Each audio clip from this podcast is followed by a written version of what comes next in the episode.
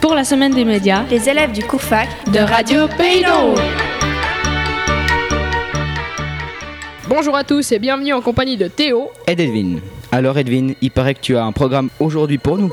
Ouais, je vais te parler des avions parce que je vais bientôt le prendre et que je suis pas persuadé qu'un énorme morceau de fer puisse voler. En bref, t'as les chocottes. En bref. Ouais. Bon alors je croyais que tu avais des renseignements. Ouais, alors tout d'abord, un avion, il est constitué de quatre parties. 1. Le nez ou cockpit.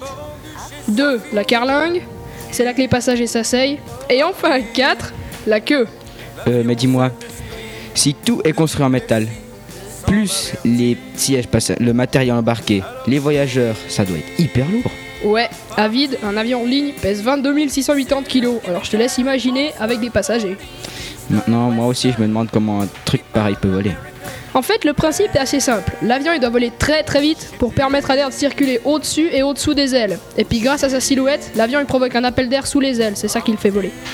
Oui, mais les avions, ça vole euh, très haut en altitude. Il y a moins d'air, euh, comment ils peuvent voler T'as raison, plus on monte, moins il y a d'air. Mais c'est ça le but. Parce que moins il y a d'air, plus l'avion peut voler vite sans être ralenti par la masse de l'air. Hmm, Ouais.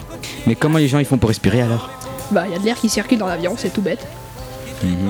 Bon, ben, il y a plus qu'à espérer que tu te craches pas. Ah Arrête, tais-toi. J'ai fait ça tout ça pour me rassurer et tu me redonnes la chair de poule. Mais non, il faut pas. Si tu, veux- si tu te craches, tu sentiras rien. Je vais te...